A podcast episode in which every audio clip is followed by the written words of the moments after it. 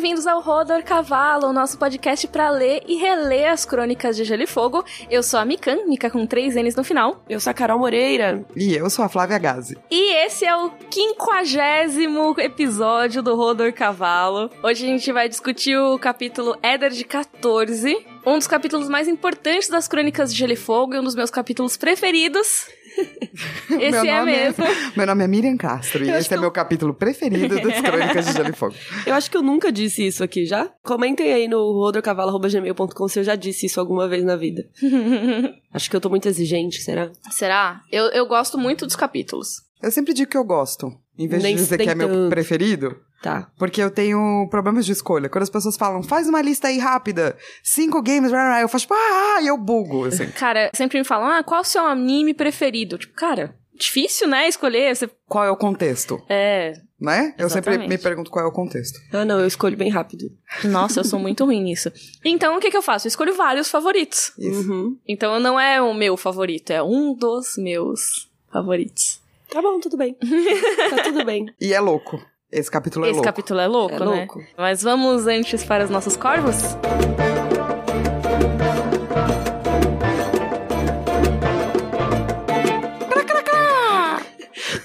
Isabela Gaeta não mandou nenhuma pergunta, mas ela mandou uma mensagem que tá internada. E as visitas acabaram e ela tava entediada e ela foi ouvir Rodor e, e agradeceu. Só isso. Ah, e aí eu queria mandar um beijo pra Isabela. Uma boa recuperação pra você. É, a gente não sabe o que aconteceu, mas espero que você esteja bem. Beijos, Sim. Isabela! E obrigada por nos ouvir. E agora vamos para o e-mail da Mariana Pellegrini, que disse: Primeiro, parabéns pelo podcast, sou fã, tudo, tudo mais. Obrigada. Mas o meu corvo é sobre o capítulo do Ned no leito de morte do Robert. No fim do podcast, na contagem dos mortos, vocês não contaram o javali. e aí, a javali entra? Acho que a gente não, não conheceu o javali. Eu não sei os desejos do javali, os problemas do javali. É, eu acho que a gente abriu uma exceção para a Lady quando ela morreu, porque é um personagem, né? Ela tem uma personalidade. Teve algum cavalo também importante. Teve um cavalo, mas Teve? também era um cavalo importante. Que cavalo que morreu? A gente nem lembra Não lembro qual mais. É, cavalo. Foi um, é Rodor Cavalo. Foi um cavalo do Rodor. Foi o do Tyrion e o do. do, do Montanha ou do Cão? Ah, assim. a gente contou mesmo? Acho que contou. Acho que o do Tyrion a gente contou. Nos números oficiais a gente contou? Acho que sim. Nossa. Não, agora você tá arrependida. Eu tô. Na hora contou. Eu tô super arrependida. Já não, era. Já era. Agora já era, não dá mais pra saber. Mas é certeza que a gente contou ah, mesmo? Um desses, um desses a gente sim. contou. Eu é. acho que o do Tyrion com certeza, É. o outro tô em dúvida. Mandem e-mail para rodorcavalo.gmail.com contando Eu a nem contou. lembrava A que gente o tá cavalo se do Tyrion tinha morrido. É, a gente tá se tornando... Como eles comeram ele? É, é por isso que contou, porque eles Ah. comeram, ele teve que comer o cavalo dele. Que o, que o Jamie deu pra ele, lembra? É, Não. Gente, a gente Eu trocou de papel. você. É, o que tá acontecendo? Você não lembra e eu lembro de algo? Gente, eu tinha esquecido já desse detalhe. a gente tá virando o próprio George R. R. Martin das nossas gravações. Vocês é que vão ter que lembrar a gente o que, que a gente fez e não é fez. verdade. O George R. R. Martin, pra quem não sabe, ele tem o Hélio Garcia e a Linda Antonson, que são um casal que é o louco das crônicas de Gelo e Fogo, assim. E eles sabem de tudo, e o George R. R. Martin liga pra eles, manda e-mail, sei lá, pra perguntar: Zou, que cor de olho tinha tal personagem mesmo? Só pra não dar nenhum erro entre os capítulos. Mas será que eles não sabem de cabeça, né? Eles têm que dar um Google nas coisas deles. Eu acho que Suponho. sim. Eu acho, sim. que, Mas eu acho que eles são meio malucos, assim, no sentido de que eles pegavam. Ele falava, ah, esse cavaleiro tem olho verde. Daí, depois, uns dois livros depois, ele falava, esse cavaleiro tem olho azul. E daí eles mandavam e-mail pro Martin falando, então. Decida-se. E daí o Martin escrevia, esse cavaleiro, que dependendo da cor, o olho dele ficava verde, dependendo ficava azul. Uhum. É. Então eu acho que eles. Depende de quem tá olhando. Eu acho que eles devem saber muita coisa, de tanto que eles já avisaram o Martin que Sim. tava errado. Tem assim. muita coisa de cor, assim, já, né? Nossa, que louco. Esse é o seu corvo, Mariana, tá? Pra você não ficar sem corvo. Clá, clá, clá! Tá bom. E esse é o e agora o próximo é o Corvo do Silas. Muito bom. Silas, esse é pra você. Clá, clá, clá, clá! Silas Nunes. Vocês acham possível que o Robert só morreu porque o Ned confrontou a Cersei? Se ele não tivesse confrontado, o Robert talvez se aguentaria mais uns dias vivo? Eu acho que não, porque o plano já tava rolando, eu acho, quando eles saíram na caçada, né? Se bem que teve o cavaleiro que foi avisar o Robert do negócio do Ned, de matar o montanha e tudo mais. Uhum. Então, talvez ele tenha passado a mensagem pro Lancel Lannister, que era o escudeiro do Robert, pro Vinho. Mas eu acho muito mais plausível já tá rolando esse plano antes. É porque quem que, quem que ia contar? Tipo, ele confrontou a Cersei lá no, no, no Bosque Sagrado, né? Não teve ninguém. Assim, tem os passarinhos do Varys. Ah, não, mas acho que a Cersei poderia já mandar o plano rolar, entendeu? Ah, ela mesma. Isso. Pelo mesmo cara, entendi. Não. É, eu não, não sei se esse plano tava rolando ou não. Provavelmente tinha algum plano. Mas eu não sei se esse plano foi colocado. É, é só chateante. Agilizado. É, por conta do Ned. É só chateante que daí tudo vira culpa do Ned porque ele morreu, entendeu? tipo, tem umas pessoas que depois que morrem ficam santas. E tem o Ned Stark, que depois que morre vira a razão de todos os defeitos da vida, assim. Mas é, eu acho que o plano pra matar o Robert já tava rolando, assim. Talvez só acelerado, que nem a Flávia falou, tipo, mas. Provavelmente já tinha a ideia de fazer o Robert morrer o quanto antes, sabe? Talvez nem só porque o Ned confrontou a Cersei, mas porque em breve talvez ele confrontasse. Sim. Tipo, quando o Robert saiu pra caçar, os Lannisters e os Stark já estavam brigando. O Jaime já tinha matado os caras da guarda do Ned. O Ned já tava revoltado com os Lannisters. A Catelyn já tinha capturado o Tyrion.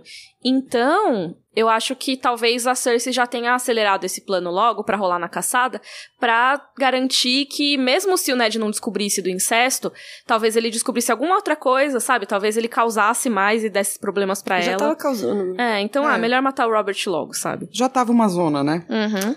Bacana. É, então, gente, a Natasha Oliveira também perguntou do javali. Tá todo mundo perguntando do javali. O que, que a gente faz com o javali? Se ele vai entrar no Valor Morgulhos? É. É. Não era isso que a gente tinha definido? Que, tipo, o bicho entrava se o bicho tinha nome? Não, a gente definiu que, tipo, se era importante pra alguém, se ele, sabe, se tinha nome, sabe? É, e o personagem também, né? Até personagens humanos que morrem, normalmente a gente só conta se fala o nome deles, né? Ou, ou se é algum personagem que, mesmo se não tiver nome, é um personagem bastante relevante. Acho que o Javali. Não sei se ele entraria. A gente não conhece o javali. A É. gente nem viu a cara dele. Eu acho que a gente tem uma ligação com o Javali, né? Porque ele é muito importante. Não, a gente é assim, como leitor. Porque ele é muito importante. E quando eu fiz um aniversário de Game of Thrones, tinha uma pessoa vestida de Javali. Amo! Morto já? É, não, é do tipo, tinha o Rei Robert, o vinho que ele bebeu e o Javali que vinho matou era uma ele. pessoa. Era uma pessoa. Que maravilhoso. Então, assim, acho que é Não, Fica aí as relevante. ideias pro carnaval, pessoal. Exato. Relevante pro fandom. Mas talvez não pro livro. Ah, É. eu sou contra. Vamos votar? Vamos. Eu acho que eu sou contra também. Acho que eu sou contra também. Então tá. Então, Pronto, ótima entrou. votação. E os corvos, eu declaro os corvos encerrados.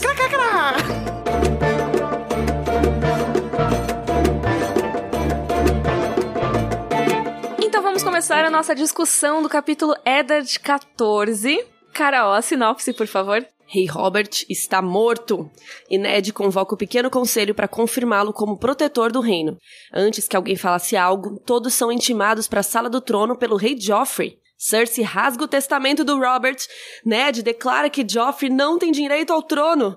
Ned pede que a patrulha da cidade aprisione Cersei e seus filhos.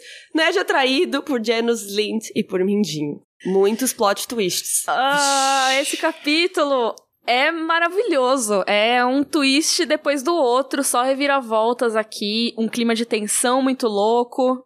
É E melhor que o jeito- Big Brother. e o jeito que ele é escrito é muito legal. Porque é muito cinematográfico. E parece que vai dar tudo certo. Um momento parece. Nossa, Parece? sério. Ah, tem um parece. mini momento. Aquele maldito daquele autor, ele fala. Ah, aparentemente está tudo certo. Daí você faz.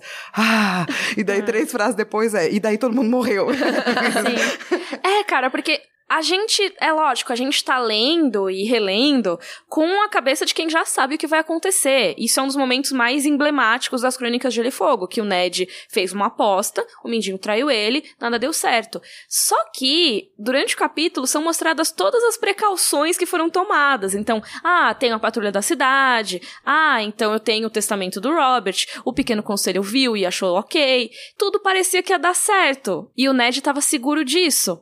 Só que tem um momento que nada dá certo. então, assim. E eu acho que ele consegue dar uma disfarçada no capítulo, né? eu acho que é o capítulo que eu mais tenho dó do Ned. Mais do que o capítulo da morte. Porque quando você vai lendo.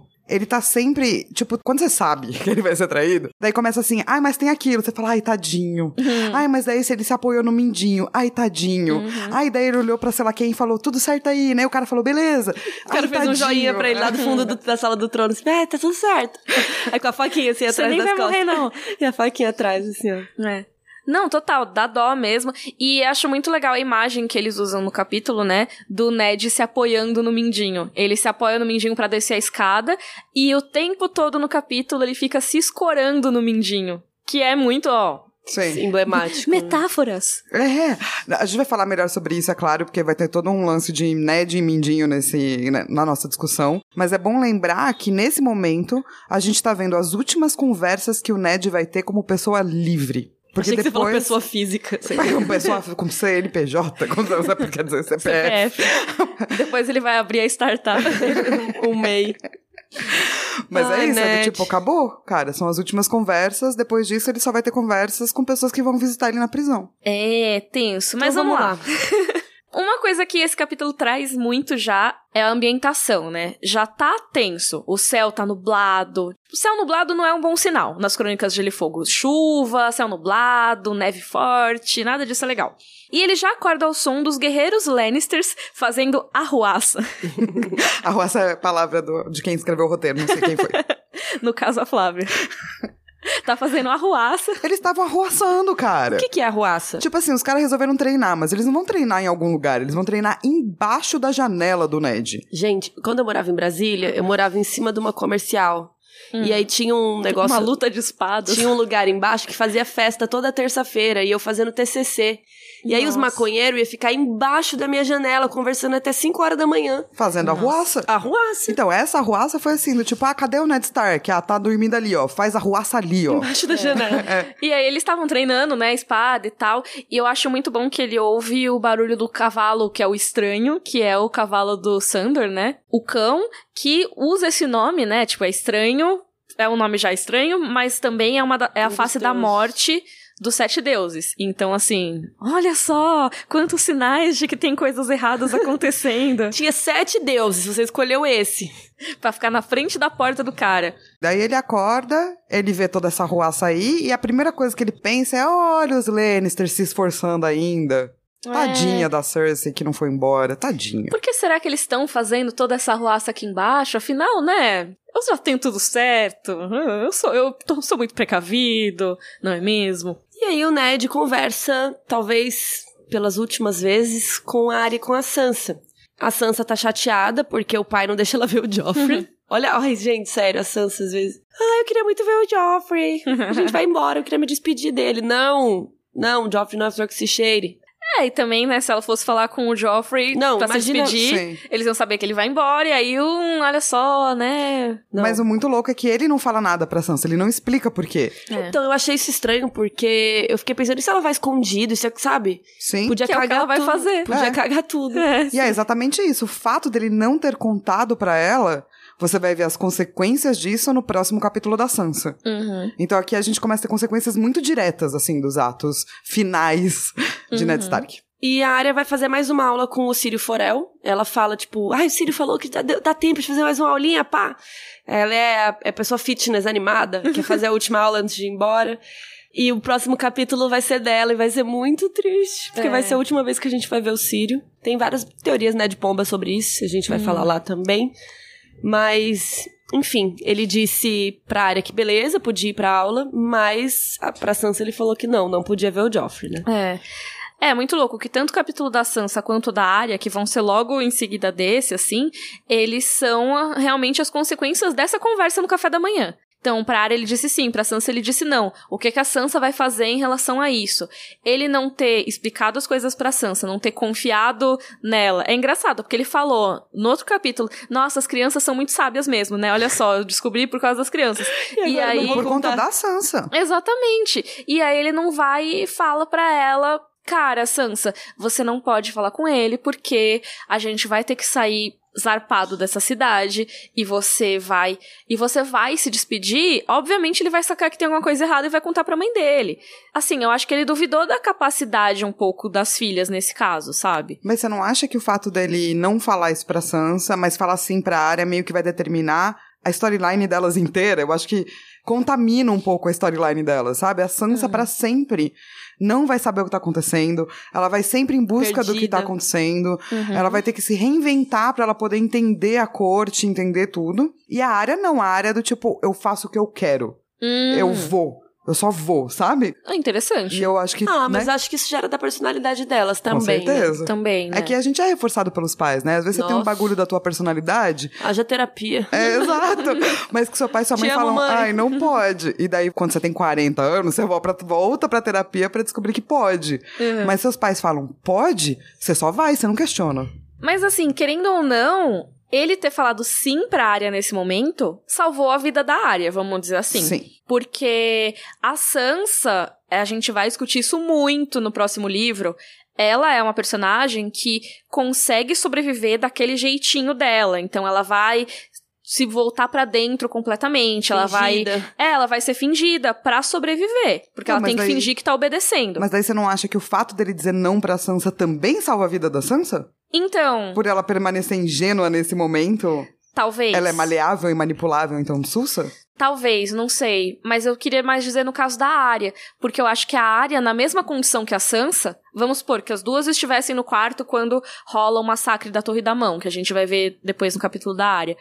Se isso acontecesse e a Arya tivesse lá, muito provavelmente a Arya ia dar alguma treta. Ela ia tentar fugir, ela ia tentar matar o Joffrey, ela ia tentar fazer qualquer coisa que a Sansa até pensa em fazer, né? Ela olha o Joffrey ali, ah, era só empurrar ele aqui rapidinho. A Arya com certeza teria tentado fazer isso e ela já Nossa. estaria mortinha faz tempo. É, eu sou meio área, eu acho. Sou É. impulsiva. Cara, eu acho que naquele momento. Naquele tempo. Não, naquele momento, tipo assim, uma, galera. A gente tá aqui nós três. Entre uma galera e bota a arma na cabeça de todas de vocês duas, eu sou extremamente impulsiva. Não façam isso comigo. Porque é capaz de eu querer empurrar pessoas pela janela mesmo, assim, sabe? Sim. É, perigoso. É tipo quando você vai ser assaltado. Só dá as coisas pra pessoa. Não vai querer reagir ao assalto, né? É óbvio isso. A Arya é a pessoa que reage ao assalto. É, e aí depois acontece tiro É. e dá uma confusão. Sim. É, e sou eu. É. Assim, eu Infelizmente, fui, gente. graças a É. Deus. Eu já fui assaltada e eu reajo. Ah, não. E é tipo, é uma Você reação. reagiu? Eu, eu já fui assaltada mais de uma vez e eu reagi mais de uma vez. Nossa. Não é uma coisa que você Deu certo deci- Até que deu. Não é uma coisa que você decide, é uma coisa que é É- interna, assim, é muito louco, Não sai. façam isso em casa, Não façam, gente. Não. Não, O façam. Ministério da Saúde adverte. Não reajam a assaltos, É. por favor. Desculpa. Ou nada, parecido. O Paisel entra e conta, né, que o Robert morreu, e aí ele fala: o rei Robert partiu, que os deuses lhe deem descanso. Então Ned respondeu: não, ele detestava o descanso, que os deuses lhe deem amor e risos, e a alegria de batalhas justas. Ah, achei muito fofo isso. Interessante, se justas. Eu acho, eu acho um puta diálogo, assim. Porque ele não tem muito tempo pra falar sobre o amigo que morreu. Uhum. Mas ele pensa muito sobre como uma parte dele morreu junto. E é verdade, né, gente? É, e o Ned não tem como ver esse luto, né? Porque, querendo ou não, ele não pode chorar o amigo dele que morreu. Ele é o mão do rei. Ele tem que juntar a galera e passar aquela mensagem que o Robert deixou pra ele, aquele testamento, que vai ser um negócio difícil, ele já sabe. E ele vai ter que seguir esse protocolo, ele não tem tempo de ficar chorando pelo amigo que ele tanto ama. Isso é muito triste. É, é um pouco foreshadow, vocês não acham? Hum. Porque teve o estranho, e daí o primeiro pensamento dele quando o Robert morre é: uma parte de mim morreu. Hum. É tipo, várias partes de você vão De morrer morte. daqui a pouco. no caso inteiro. Exato. Interessante. E aí o Ned, então, não chora pelo amigo, ele fica na bad, porém segue em frente e já manda o Paisel convocar o pequeno conselho. Aí o Paisel, não, vamos esperar, amanhã a gente faz isso.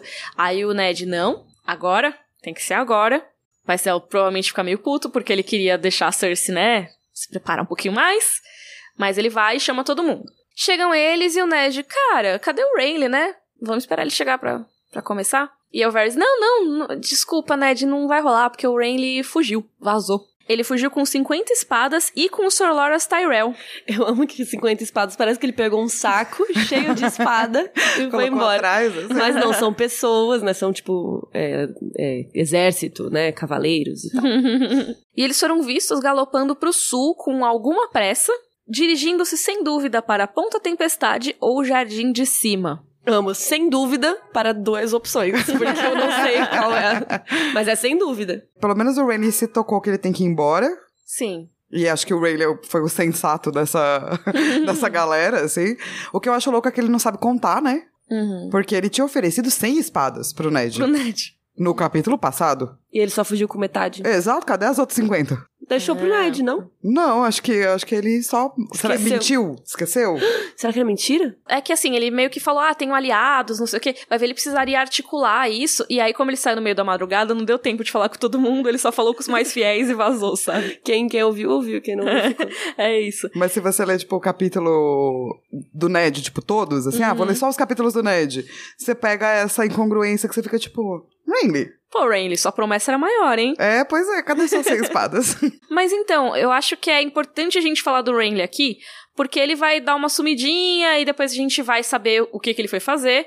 Mas acho já importante dizer aqui: o Rainley vai se autocoroar rei dos sete reinos. Acho que eu sou rei. Eu vou virar, eu vou chegar aqui no prédio e falar, eu sou a rainha do condomínio. É eu isso. sou a nova síndica. Você Aí- se alia com alguém que tem bastante dinheiro, Aí pronto. e é isso. É isso. Aí a outra síndica vai ficar, ué, não era eu. É isso. Você tem tanto direito quanto o Rainley. É, é isso, tipo, nada. É. E assim, ele tem os aliados da casa Tyrell, então tem o Loras, que é muito próximo dele, e tudo indica que eles se pegam. No livro fica mais sutil, mas na série a gente vê eles se pegando mesmo, então assim, eles são um casal, pelo menos na série. E no livro depois, o Loras é muito poético sobre esse romance deles. Ele fala que ele não se apaixona, porque depois que o sol se põe, ele não nasce mais, alguma coisa assim. Então, assim, eles eram muito apaixonados e também cúmplices nesse plano do Renly se tornar rei. A casa Tyrell já estava conspirando desde essa época para colocar no trono a Marjorie. E é muito louco, porque... No trono? No é, trono. no trono. No trono era pra ser rainha? Pra É. ser rainha, no lugar da Cersei. Mas não, tipo, esposa de um rei? Não no trono Daenerys, no trono Cersei. Isso, foi, foi o que eu quis dizer, mas eu me expressei mal, desculpa. Então, eles já estavam conspirando para fazer a Marjorie ser rainha há bastante tempo. Lembra que o Renly chegou pro Ned, mostrou o retratinho assim, oh, ela é parecida com a Lyanna? É o Ned, não, nada a Não. ver. Porque esse, esse retrato, ele já era da Marjorie. Eles estavam querendo trazer a Marjorie pra corte para que o Robert se interessasse por ela e eles dessem um jeito de se livrar da Cersei pra botar a Marjorie como rainha. Então, já que isso não deu certo, já que o Robert morreu, eles vão pra segunda alternativa, que é: ah, o rei morreu, vamos fazer outro rei. Vamos lá, Vamos fazer. fazer, porque eles têm que massinha. construir outro rei. Um rei que não tem direito ao trono, eles vão ter que fabricar esse rei e fazer guerra em torno disso. Eles vão ter que começar uma guerra porque eles têm que tirar o Joffrey do trono e botar o Renly lá. E assim vai começar a Guerra dos Cinco Reis, não é mesmo? Não é mesmo? Mas é isso, Renly casado com a Marjorie Tyrell, então já vai ser a segunda tentativa de colocar a Marjorie na família real. Então, depois que isso acontece, porque na verdade eles mal conseguem se falar, começa a parte mais importante desse capítulo, que é a traição do Ned. Inclusive vai rolar aquela frase super importante do Mindinho, que é: Eu avisei pra você não confiar em mim. Aff, e ainda fala na É. sua cara. E eu acho que a gente podia dedicar um tempo aqui pra gente pensar: por que, que o Ned confiou no Mindinho? Deveria ter confiado? Não deveria ter confiado? Sem a gente pensar na questão de que a gente sabe o que vai acontecer. tal. Não deveria, não deveria. É, então, mas ó, tem outras coisas, assim. Tipo, no momento de maior necessidade dele com relação a não sei o que eu vou fazer, ele se voltou pro Mindinho. A primeira coisa que o Mindinho fala é: Ô, sabe aquele plano lá? Fiz, hein, cara? Uhum. Daí, a partir daí que o Ned vai começar a se ancorar nele, que nem você tava falando, Mi. É, o Ned ele tá com a perna dele, né, toda machucada ainda, demora pra cicatrizar, né, a perna dele tá quebrada, lembra? E aí ele vai se apoiando no mindinho, porque ele sente muita dor. Aí, Literalmente. é, se apoiando literalmente, tipo, deu o braço assim, o Ned vai se escorando nele pra conseguir descer a escada, pra conseguir caminhar até a sala do trono, tudo isso sentindo muita dor e não larga o lado do mindinho, ele fica lá o tempo todo se escorando nele, que é exatamente o que o Ned fez agora nesse capítulo. Tudo bem, ele tinha algumas salvaguardas, então é, eu tenho esse barco que vai pro norte ao meio-dia e minhas filhas vão estar nele, então eu vou estar mais tranquilo. Aí, ah, eu tenho o testamento do Robert. Mas a grande base do plano do Ned depende do Mindinho. Então ele tá realmente se escorando nele, né? E ele fica até tranquilizado, né? Quando ele vê o Mindinho e vê a Ele patrulha fazendo da cidade. joinha lá no fundo. É. tá beleza. E vamos pensar que eles fizeram esse rolê de achar os bastardos, entre aspas, juntos. É, ele tava ali, né? O Mindinho tava ali. Sim. O Ned, ele até pondera nos capítulos anteriores, né? Em quem ele deveria confiar. Ele pensa, ah, o Varys sabe demais e faz de menos e tal. E ele pensa muito no Mindinho. Tipo, putz, o Mindinho, não sei se eu devia confiar nele, porque quando deu a treta com o Jaime, ele fugiu. Ele não me ajudou. Ele tirou dele da reta. Ah, mas ele é muito amigo da Catelyn. Ele prometeu que iria ajudar. E ele também, né, tá me ajudando com o negócio dos bastardos. Então, tipo, ele me prometeu. Então agora ele prometeu que vai ajudar no negócio da patrulha da cidade. Teoricamente era pra ter dado tudo certo, né? E o Mindinho também quer passar essa aparência de que ele é um cara legal e que tá ajudando o Ned. Eu acho que, mesmo que ele tenha fugido, ele pode hum. só ser um covarde que me ajuda. Isso.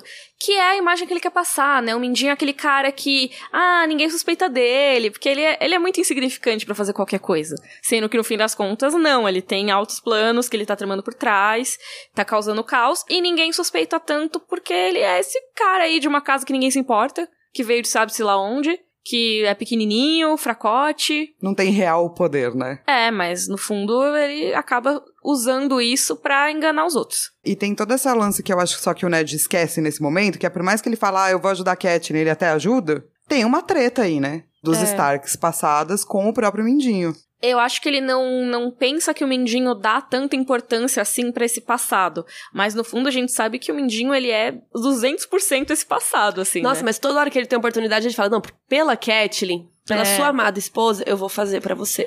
É, ele joga na cara fala dele. do Brandon bastante também, né? Ah, o seu irmão Brandon, né? Ele quase me matou, não é mesmo? Que bacana, é. kkk. Não, realmente, o Ned talvez pudesse ter se ligado um pouco mais que ah, talvez esse cara que meu irmão quase matou, que pegou a amada dele, não sei o quê, talvez esse cara não, não goste tanto assim da minha família. Ele tem ranço dos Stark. É. Mas, de novo, a gente já sabe, né, o que aconteceu. Então, mas tem uma teoria, né, de que o Mindinho, na verdade, o que ele quer não é o trono, é o norte. Por conta dessa treta aí que rolou com o Brandon. Ele quer tudo, né? É. O que, que ele não é. quer?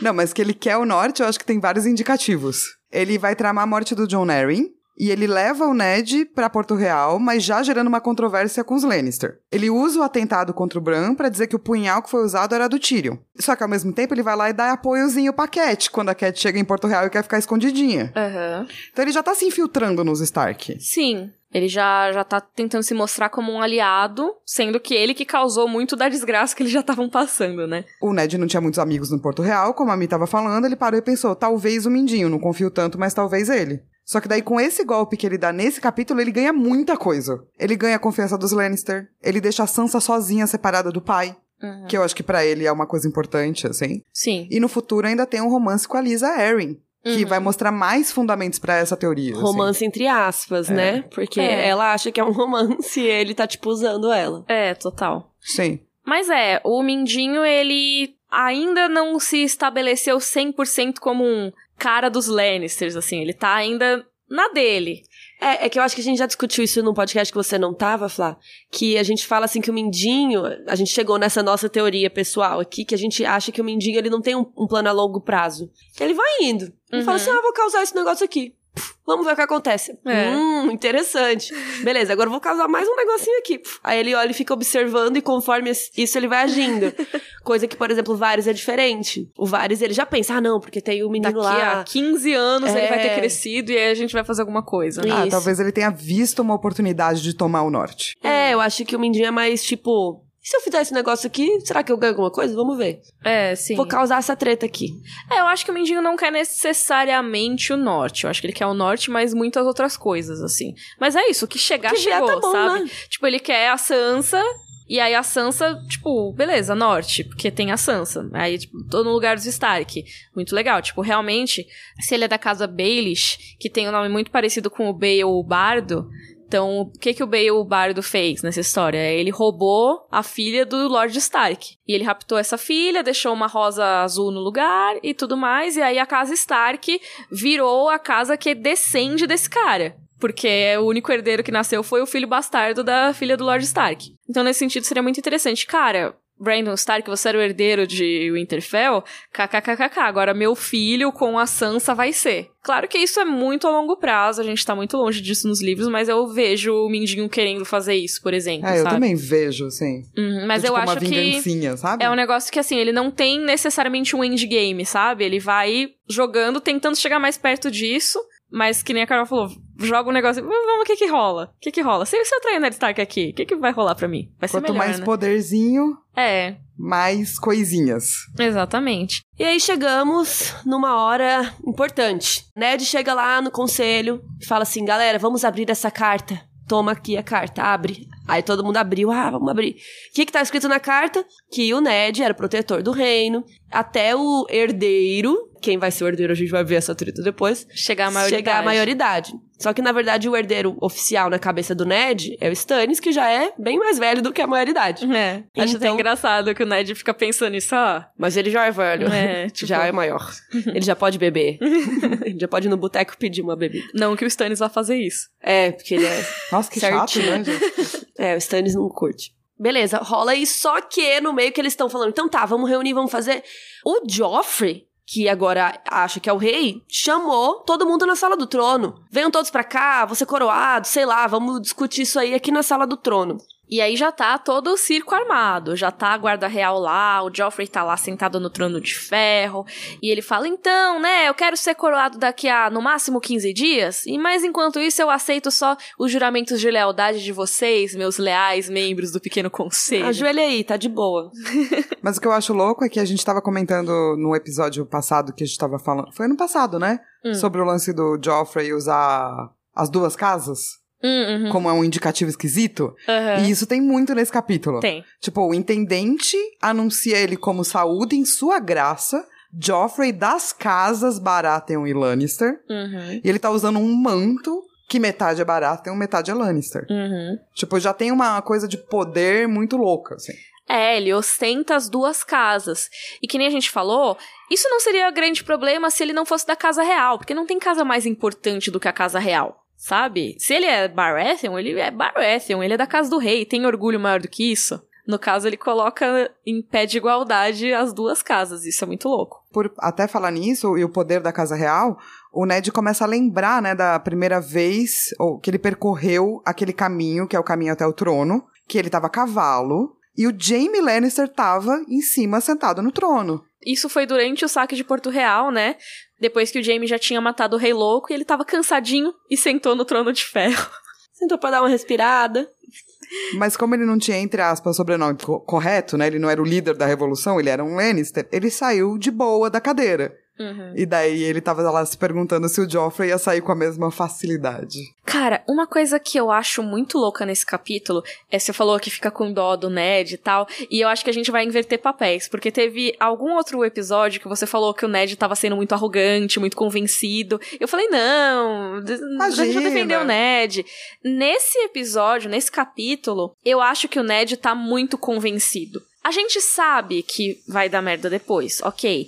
Ele não tem como saber. Ele tá com muitas precauções tomadas. Mas várias vezes nesse capítulo ele pensa. Ah, coitados. Ah, não sei o que lá. Então, sei lá, os Lannisters estão treinando na janela dele. Ele. Pô, Cersei, eu te dei a chance de ir embora. O que, que essa mulher tá fazendo na cidade ainda que não foi embora? Como se a Cersei estivesse sendo muito burra, ela não tivesse tomado nenhuma precaução, porque só ele toma precauções. Aí também aqui quando ele chega, né? Ah, eu tive que tirar o Jaime. Será que o Joffrey sairia tão facilmente assim? Tipo, ele não tá, parece, dando a importância pras coisas como elas deveriam ser, sabe? Você acha que ele deu uma desdenhada? Deu. Eu acho que ele se colocou como, putz, é isso, meu plano vai dar muito certo. Não tem nada que possa impedir. Eu entendo que o negócio da patrulha da cidade dá uma segurança, mas não sei se devia dar tanta segurança assim. De qualquer maneira, eu fico. Cara, Ned, se a Cersei não foi embora ainda, você tem que pensar que ela é burra ou que ela talvez tenha algum plano. É que daí ela é mulher, né? Ele não, não deu atenção que ela é mulher. É, Pode ser. E isso me lembra muito o, a cena da, da sexta temporada do septo de Baelor explodindo, que a Marjorie ela fala pro Alto Pardal. Cara, se a Cersei sabe que a pena pra ela não vir no julgamento é a morte, e ela não veio pro julgamento, é porque ela não tem a intenção nenhuma de morrer e ela vai dar algum jeito nisso aqui. Uhum. Tipo, E ninguém ligou. e ninguém ligou, mas é tipo isso, sabe? Se ela sabe que o Ned vai falar a verdade, ele já avisou isso, e ela continua lá, ou ela é muito burra, ou ela tá planejando alguma coisa. Só que eu acho que o Ned simplesmente é tipo, ah, não, eu já dei a minha misericórdia, então ela deve ser meio muito burra mesmo de não ter ido embora. Pô, Ned. É, então, e o que a gente vai ver agora é como a Cersei sabe usar os símbolos de poder que ela tem. Quando eles entram na sala do trono, tem todo um palco feito, tem um teatro feito, que o Martin vai descrever muito bonitinho. Então ele vai dizer tudo o que tá acontecendo ali, e se você reparar, é tudo poder. Por exemplo, tem a guarda real, e eles estavam em meia lua. Meia lua é como você protege direito um rei, alguém de muita importância, porque ninguém pode ficar atacando os lados. A Cersei tá toda elegantosa, como esmeralda tamanho de um ovo de pombo. É, no anel dela, né? É. E ela tá de esmeralda diz muito, tipo assim, não está de roupas de luto. O Ned teria notado uma roupa de luto ali. Ela tá celebrando a morte do rei. Ela e nem a... fingiu, né? E o Joffrey já estava sentadinho no trono, né? Porque ele achava que era direito dele, estava ali sentadinho no meio das farpas e hastes pontiagudas, porque né, o trono é cheio de espadas. E aí o Sandor Clegane, o cão, tava ali com seu elmo de cão também, né? Ali do lado também, que é uma imagem pra assustar, né? Então eu acho que, tipo, o que ela faz é montar um palco muito bonito, cheio de imagens de poder. Porque eu acho que ela entende o, esse lance que o Ned não entende, que é que os outros têm que te dar poder. É assim que você toma o poder. A Sim. Cersei entende isso. a legitimidade tá muito mais nas aparências do que realmente no que é a legitimidade. Que é o que o Varys diz, né? Power resides where men believe it resides. Então, poder está onde a galera acha que ele tá. Se a Cersei tem a aparência de uma rainha poderosa, o filho dela tá todo galante e forte num trono de ferro, cercado em meia lua perfeitamente, isso parece um rei com a sua mãe forte. Então, assim, leia a sala, Ned. Tipo, entenda o que tá rolando aqui. E é muito louco, né? Porque ele diz que o Ned viu tudo isso, mas o Ned não percebeu. Tanto que ele vai lá e fala assim: Ô, Sir Barristan, lê aqui essa cartinha que diz quem eu sou. Com, com o Joffrey sentado no trono. E aí, né, ele fala pra ele ler a cartinha. E aí a Cersei fala, deixa eu ver isso aqui. Aí ela olha e fala, ah... rasga a cartinha e joga. Tipo, não só rasga, como ela joga, tipo, pra dar um efeito, assim. Ó o teatro. É um teatro Tudo é mesmo. teatro. E aí, eu fico imaginando a cara do Eddard, conhecido como Ned, neste momento. Cara, é muito Chocada. Ele se choca, o Sir Barristan também dá uma titubeada, né? Que ele fala, mas isso aqui era as ordens das palavras do rei. Foda-se o rei. Temos um rei novo. E ela faz isso do tipo, porque ela sabe. Não só o lance da guarda da cidade, pá, mas ela sabe que ela construiu um teatro melhor. Não, e sinceramente, é um pedaço de papel. Tipo, é isso, ela rasgou, acabou. Não tem quem vai falar, nossa, mas espera aí, eu tenho provas, eu tenho um vídeo aqui no YouTube que diz, eu tenho ele filmado falando que é o Ned o próximo. Não tem, não tem o que fazer. É uma carta que ela rasgou, acabou. Quem que vai falar que era agora? Só Sim. tem ali o Ned, Sim. não tinha testemunha, Mas assim, tem o pequeno conselho, né? Que não serve pra nada, como podemos ver. a Carol, se fosse rainha, é, desti- destituiria o pequeno conselho. Bom, aí começa uma grande treta, né? E aí, eu acho que até a série consegue passar essa sensação muito boa, porque é tudo muito rápido. Então o Sr. Barristan fica meio tipo, quê? Aí, tipo, imagina a cara do Ned, tipo, chocada. E aí aparecem os guardas Starks, tipo, pera, tem algo errado aqui. E aí o cão já tira a espada, aí a guarda real, daí tem 20 guardas Lannister, começa aquela, aquela empurra-empurra, meio confusão. E aí, o Joffrey diz, diz não, né? Grita, matem-nos a todos, sou eu quem ordeno. Acho um momento muito raia de copa, sabe? Tragam minhas cabeças! Tirem minhas cabeças! Nossa. Nossa, total. Ele virou rei faz cinco segundos e já tá mandando matar as pessoas ali no meio da confusão na sala do trono. Sim. Só que como a gente tá ouvindo isso na cabeça do Ned, né? Tá rolando toda essa treta, e daí rola o que a Mi tava dizendo. Tipo, ah, parece que eles vão ganhar. Uhum. Por um momento. Mas é porque o Ned acha que ele tem apoio. Ele não tá só com os homens dele lá. Ele tá com a patrulha da cidade. Ele acha que tá, né? Porque eles já receberam seus suborninhos. O Mindinho detalha lá no capítulo anterior do Ned quanto que é pra cada um. Então, tipo, ah, vai tanto pro comandante deles, vai tanto pra cada homem. Então, assim, todo mundo recebeu seu suborninho lá. A questão é que o Mindinho subornou eles e falou pra qual lado que eles iam. E não era pro lado do Ned. Então, É, então, esse é o lance, né? Daí tá todo mundo lá berrandinho e tal. E daí o, o Ned tá, gente, gente, não vamos derramar sangue, vamos ser legais, homens da patrulha, é. façam o seu trabalho. Eu gosto muito porque ele fala, assim, tipo, de boas, assim. Comandante, prenda a rainha e seus filhos. Não lhes faça mal, mas escolte-os de volta aos aposentos reais e mantenha-os lá guardados. E daí o Janus vira e fala assim: Homens da patrulha! E aí começa a matança. Porque aí a gente vai ter um alerta de um dos maiores cuzões, desculpa pela palavra, dessa saga. É o Cusão Alert. Cusão alert. É que o é cuzão alert more. more. Que é o Janus Lynch. Ele é muito cuzão, gente. Tá bom, então vamos lá. O Janus Lynch é o Lorde Comandante da Patrulha da Cidade. Não confundam com a Patrulha da Noite. Apesar dele ir pra Patrulha da Noite em algum momento lá pra frente, ele tá na Patrulha da Cidade por enquanto. Ele é um cara que tinha muito a ganhar com essa traição. A gente vai ver que ele vai ascender socialmente em breve, mas ele originalmente é o filho de um açougueiro. Então ele foi crescendo lá na patrulha da cidade e tal, mas meio que ele é aquele cara meio dispensável, de acordo com a visão dos nobres, né? Então é tipo, ah, ele não é ninguém, sabe? Não é de nenhuma casa importante, nem nada demais. É, ele foi ascendendo aos poucos ao poder dentro da, né, da, dessa guarda, que não é tipo a maior guarda. Então ele foi lá e virou o capitão do portão de ferro. Um pouquinho melhor. Uhum. E ele foi ascendendo aos pouquinhos, e especialmente porque ele gosta muito de dinheiro. Ele recebe muito suborno. Então, assim, não importa de onde vem esse dinheiro. Ele vem de posições, vem de promoções. E diz que ele fazia os oficiais pagarem mais da metade dos seus salários pra ele. Então, e cara, o louco é, ele não conseguiu viver disso só numa boa. O John Arryn descobriu. E ele não ficou muito feliz. E o John Arryn queria tirar o cara do poder. E ele tinha até dois homens que iam testemunhar contra o Janus, mas eles foram encontrados mortos. pouco tempo- Misteriosamente. É, misteriosamente. Olha só. E aí, tipo, o Robert sabia da corrupção do Janus Lynch, mas assim, ele deixou ele lá, porque meio que sabia aquela coisa de talvez o sucessor seja pior. Então, ah, já que eu não sei se vai entrar alguém pior no lugar, melhor deixar esse cara aí. É, é famoso melhor o mal que eu conheço do que o mal desconhecido. E aí deixaram o tal do Janus Lynch no poder da patrulha da cidade. E assim, não apenas ele é um cuzão, mas ele é um mega cuzão, porque além de todas essas merda que ele já fez, quando ele chegou na cidade, o Ned chegou na cidade, ele virou pro Ned e falou: Ai, nós estamos tadinho, nós não temos homem. Precisamos de umas ajuda. E daí o Ned vira e fala assim: Mindinho, que é o cara da, né, dos dinheiro, arruma dinheiro aí pra pagar 50 homens. E mais, ó, vou te dar 20 dos meus próprios homens. Sim, o Ned dá os homens dele pra tudo, né? Deu pra patrulha da cidade, deu pra ir caçar o Gregor Clegane. Então, não tem sobrando. Ele, na verdade, ficou com um pouco guarda. Ficou ele e duas pessoas. É, aí, tipo, chega nesses momentos e todo mundo morre. ele fala, putz, dei lá pro Janus. Putz, mandei lá pra cá atrás do cão. que bosta. Mas é meio isso mesmo, né? Porque, tipo, quando a gente vai ver a cena narrando, o Janus Lead fala, aí, homens, vamos lá. Só que, na verdade, começa a matar os homens do Ned. E pela narração das pessoas que têm nome, são três que morrem. Porque também tinham sobrado pouco com o nome. Então, os que a gente vê morrendo com nome são o Tomard, que atualmente era o capitão da guarda Stark, né? É o que a área chama de Gordo Tom. O Varley, que é morto pelo próprio Janus Lynch. E o Ken, que é morto pelo cão. E aí, esse é o momento do twist, né? Porque até aí a Cersei tá desafiando o Ned. Aí você pensa, não, mas ele é o herói.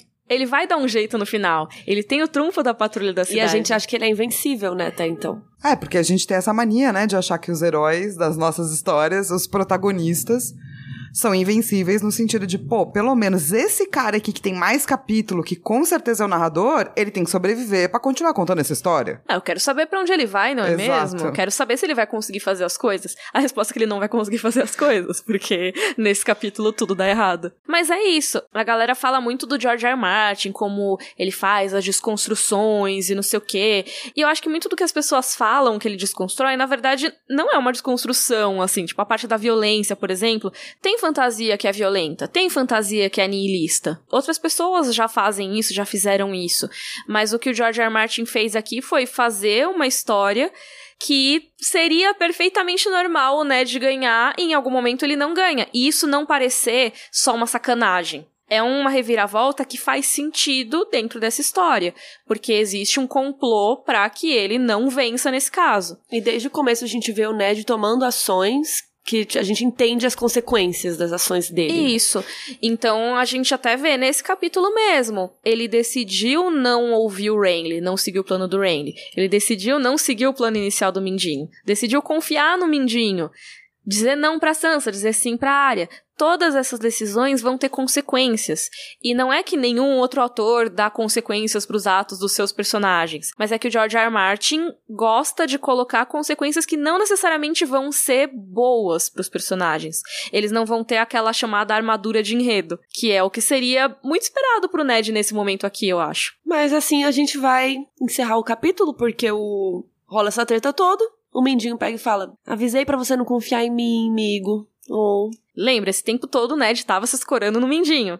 Aí o Mindinho sai do lado do Ned, tira o punhal do próprio Ned e coloca na garganta dele. Esse momento é tão emblemático, sabe? E no livro eu acho louco que o Ned vê isso, abre aspas, né? O George R. R. Martin falando da cabeça do Ned, que é seu sorriso como que pedia perdão. Tipo, o Ned até o final, sacou? Uhum. Ele acreditou, assim. É que eu imagino um sorriso meio tristinho, tipo, hum, tadinho.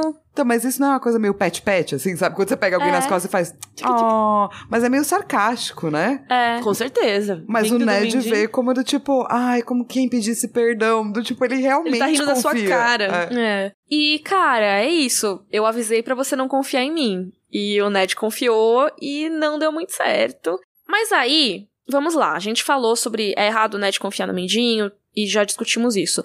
Mas aí eu tenho uma outra pergunta. Porque o Ned ele fala: "Ai, não, mas o Joffrey não é o rei, o herdeiro mesmo é o Stannis". Só que ele não explica por quê. Ele não fala o Joffrey é filho de incesto entre a Cersei e o Jaime Lannister. Ele não explica por que ele tá cometendo essa suposta traição. Mas em defesa dele não deu tempo.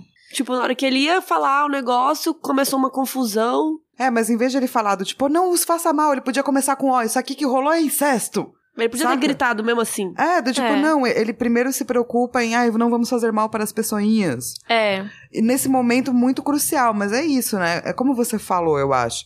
Eu não sei se eu acho que ele desdenha, mas eu acho que a gente vê o Ned confiante. É, ele tá muito confiante. Pela primeira vez, né? Porque ele tá sempre meio, ai, não sei. Uhum. E dessa vez ele tá mó confiante, é aí que ele se ferra. É, total. Porque é isso. Ele poderia já ter botado a boca no trombone, vamos dizer assim, sabe? Na trombeta. É, porque, pensa assim, tinha mais de 100 pessoas dentro daquela sala. É, ele podia ter esparrado. Sabe? Então, tudo bem. Pode ser que desse tudo errado mesmo assim, os homens dele morressem mesmo assim. Mas o rumor já ia se espalhar. Mas eu acho que é aquilo do Ned querer preservar a vida das crianças. E aí, né? E também acho que é do Martin que precisa terminar sete livros. Precisa matar o Ned Stark de alguma forma. é isso. Enfim, né? Ned vai ser aprisionado, vamos ver matanças por aí. E essas matanças só foram possíveis por um oferecimento de Sansa Stark. Oferecimento. Eu vou ficar puta quando a gente lê o capítulo dela, mas por enquanto, É. porra, mano, só tadinha, sabe? Eu não lembro. É, só um disclaimer aqui, a gente ama a Sansa nesse podcast, tá bom? Mas é que é Só muito odeio o Jon difícil. Snow, você mesmo. Não, não odiamos o Jon Snow também. Mas é que é muito difícil, né, no primeiro livro, simpatizar com ela, É. porque, querendo ou não, a Cersei já tava preparada pra agir desde antes do Ned revelar a carta e não sei o quê. Porque a Sansa foi lá, oh, o nosso pai vai mandar a gente pra Winterfell. E, de Isso. novo, a gente não tinha como saber as consequências. A Sansa não poderia prever as consequências, ainda mais porque ela achava que a Cersei e o Joffrey eram excelentes pessoas e o Ned nunca contou nada pra ela. É. Então também não dá pra culpar ela, mas. Ela é uma criança, né? É. Mas é complicado. Vai dar uma raivinha depois.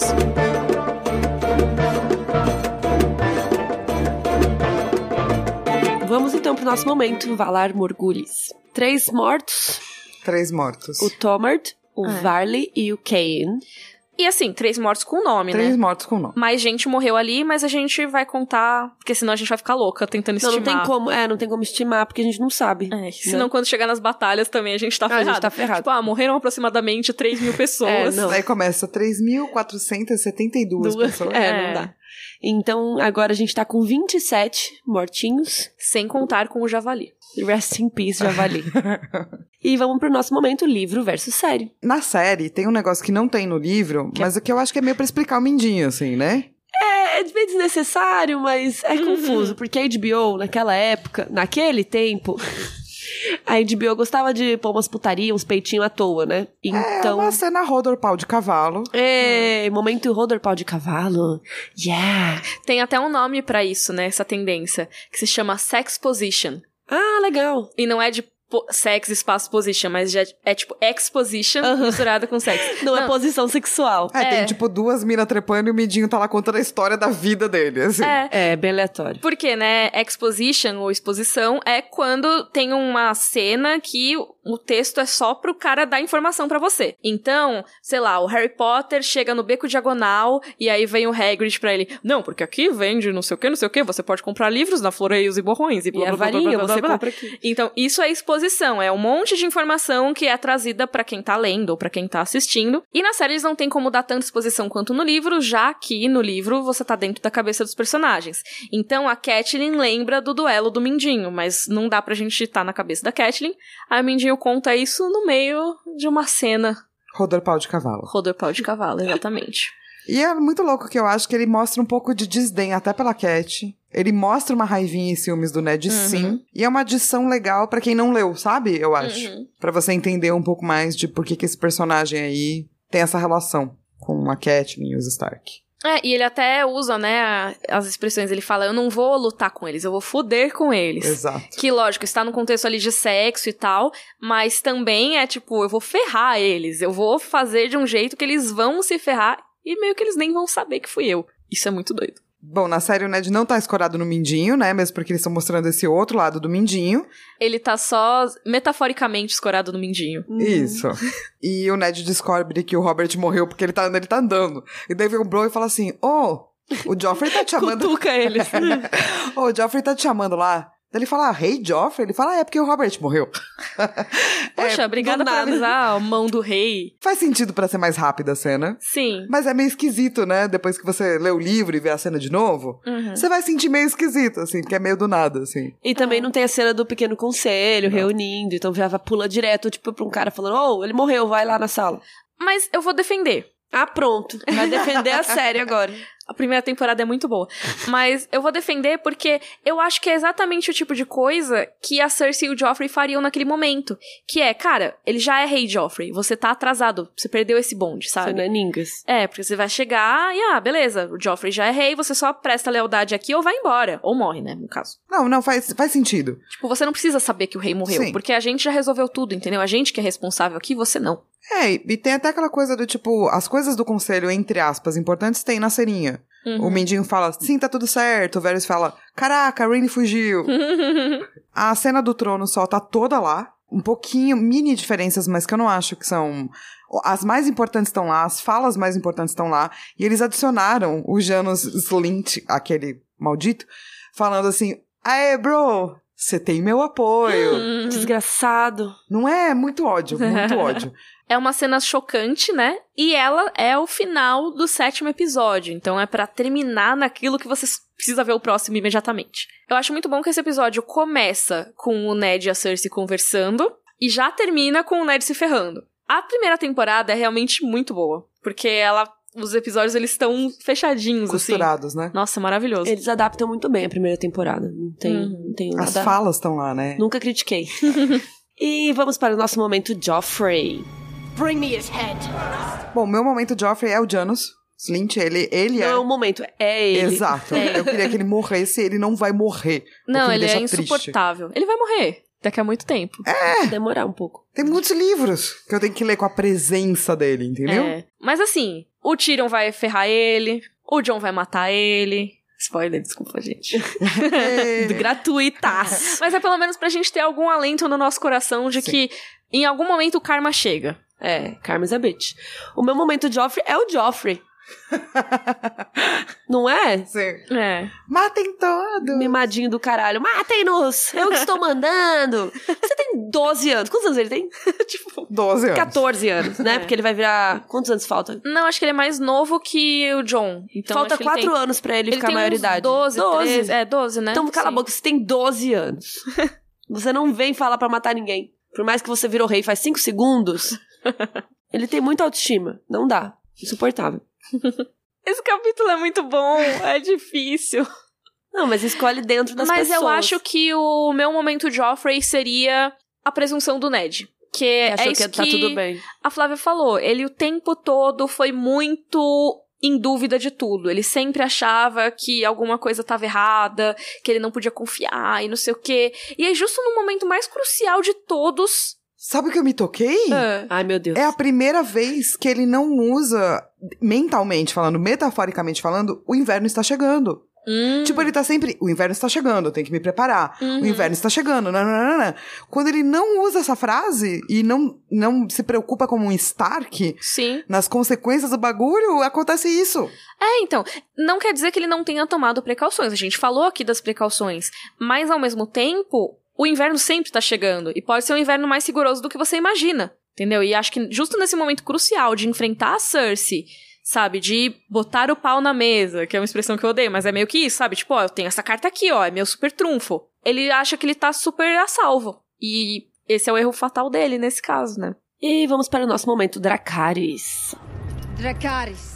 Bom, meu momento Dracarys é a jogada da Cersei, no sentido de Ela foi rápida. É, e entender o símbolo de poder, sabe? Uhum. Tipo, quando ela rasga a carta, muita gente diz, ah, ela não se importa com símbolos de poder. Pelo contrário, ela sabe que o Ned tem um trunfo, um símbolo de poder. Então ela fala, deixa eu fazer uns 40 mil símbolos aqui pra subjulgar isso que ele tem. E eu acho, acho isso uma jogada de mestre, assim. Sim, eu nunca tinha pensado dessa forma. E ela rasga o símbolo de poder dele, né? Que é muito legal também. E joga no ar. Cara, o meu eu acho que é exatamente esse momento do Homens da Patrulha, que já é a traição e o Ned não sabe. E, e quando começa a matança, eu coloco aqui como momento da Caris não porque eu acho que seja uma coisa boa, tá, gente? Mas é porque, pensando no capítulo em si, é um clímax maravilhoso. É um negócio que você fica. O que que tá acontecendo aqui? Pera, deixa eu, deixa eu reler esse parágrafo pra entender o que tá acontecendo. Porque eu não tô entendendo. Tipo, o Ned também demora pra entender. Eu reli também. E é muito maravilhoso. Assim, esse capítulo inteiro é muito bem feito. O George R. Martin consegue passar uma tensão, ao mesmo tempo escondendo que vai acontecer uma tragédia. O Ned acha que tá tudo bem, a gente tá na cabeça dele, mas não tá nada bem, tudo. O meu momento é o finalzinho, né? Que eu vou ler porque eu acho bem escrito. Parabéns, Martin. Enquanto seus homens morriam à sua volta, Mindinho tirou o punhal de Ned da bainha e o apontou para sua garganta. Seu sorriso como que pedia perdão. Avisei para não confiar em mim. Aff, é muito filha da puta. É muito. Dá muita raiva. Gente, sabe o que a gente esqueceu de falar? Não. A gente esqueceu de falar que, um, a gente tem redes sociais pra você seguir, é Rodando Cavalo em tudo. A gente tá com mais de mil, eu acho, nesse momento que o podcast estiver entrando no ar. É, pessoas no nosso grupo de Facebook. Tá bem legal o grupo, né? Nossa, e todo dia tem uma discussão nova. Eu vou confessar pra vocês que eu nem entro no Facebook direito. E quando eu entro, tá lá o Rodor Cavalo lá em cima Primeira grupo. coisa. E eu vejo que toda hora vocês postam coisas novas. E isso é muito legal. Tem umas discussões bem bacanas rolando lá, de várias teorias, até coisas de livros posteriores e tal. Tá bem A bacana. galera tá empolgada. Sim, e sigam também o nosso Insta, que é Rodor Cavalo, e o nosso Twitter também, que a gente divulga sempre que sai coisa nova. E lá no nosso site, que é rodorcavalo.com.br, tem links para vídeos relacionados a esse episódio, inclusive um que eu acho que é muito legal de ver, que é Porque os Lannisters e Stark se odeiam. Que a gente fala exatamente do Mindinho plantando o caos lá no meio, que tem tudo a ver com esse capítulo. E vai ter vários outros vídeos relacionados também, vai falar do saque de Porto Real e tudo mais. Tá tudo lá no rodorcavalo.com.br, assim como o link pro nosso padrim, que é padrim.com.br barra rodorcavalo. Você pode ajudar o Rodor Cavalo a continuar semanal, porque olha só, a gente chegou no episódio 50 tão rápido, olha que maravilha. Rapidíssimo. Sim. A gente tá quase no fim desse primeiro livro. Tem muita coisa pra rolar ainda, mas. Ai, esse capítulo é maravilhoso, eu tô muito animada. Mas eu tô muito ansiosa pra acabar o livro, tipo... quando Eu também. Eu sei eu que a gente não vai gravar ainda, mas aí eu fico, eu já leio um pouco mais. Eu- Sim. Eu, fico me adiantando. É, porque, tipo, o, a- o segundo livro é muito legal. Uhum. E daí eu, eu já tô meio do tipo, hum, segundo livro. É, e dá saudade de reler as coisas e tal. Isso. Então a gente espera É que muito vocês foda, estejam- porque eu queria gravar mais que um por semana, mas não dá tempo. Não dá. A gente faz muita coisa. Pra gente gravar já é difícil, né? Nossa, mas eu queria muito pra gente chegar logo, E no sabe? fundo, assim, vocês estão ouvindo uma versão editada, mas a gente passa mocota gravando. Ah, a gente fica pelo menos umas três horas pra mais. Exato, É, a porque... gente tá aqui há duas horas e meia já. Então, porque, porque chega, aí dá um oi, nananã, aí monta tudo, grava, nananã, aí pausa porque o cachorro late, aí pausa porque passou um carro, nananã. Quando vê, passa muito tempo. E é fora o roteiro que tem que fazer. Então, É, então não é que a gente Ai, senta meu e grava esses, sei lá, 50 minutos, uma hora É. e é isso. Não. A gente tá com um roteiro de sete páginas aqui que a Flávia escreveu desse não, episódio. sem contar no transporte, né? Que vocês têm que vir até aqui, dependendo de onde vocês estão, demora, enfim. Eu queria muito conseguir gravar mais, porque eu estou ansiosa. A Ai, gente podia sim. fazer uma meta. A gente podia, a gente podia tentar gravar mais de um por dia, mas assim, é foda, nunca dá certo, a gente tenta. É, mas quem sabe um dia. Imagina, um a gente podia fazer um retiro do Rodor. Que a gente Deus grava. me livre. A gente grava 20 episódios. Deus me livre, socorro. Imagina, sem celular, sem computador. Uma Só semana lendo e gravando livros do George R. R. Martin. O Big Brother do um Rodor. computador. Nossa, o Big Brother do Rodor é um puta projeto legal. Vamos É o vender pra Big. Rodor Cavalo. Alô, Isso. marcas. Enfim, esse foi o episódio 50. A gente então, volta tchau. na semana que vem com o capítulo Área 4. Rodor. Rodor. Rodor.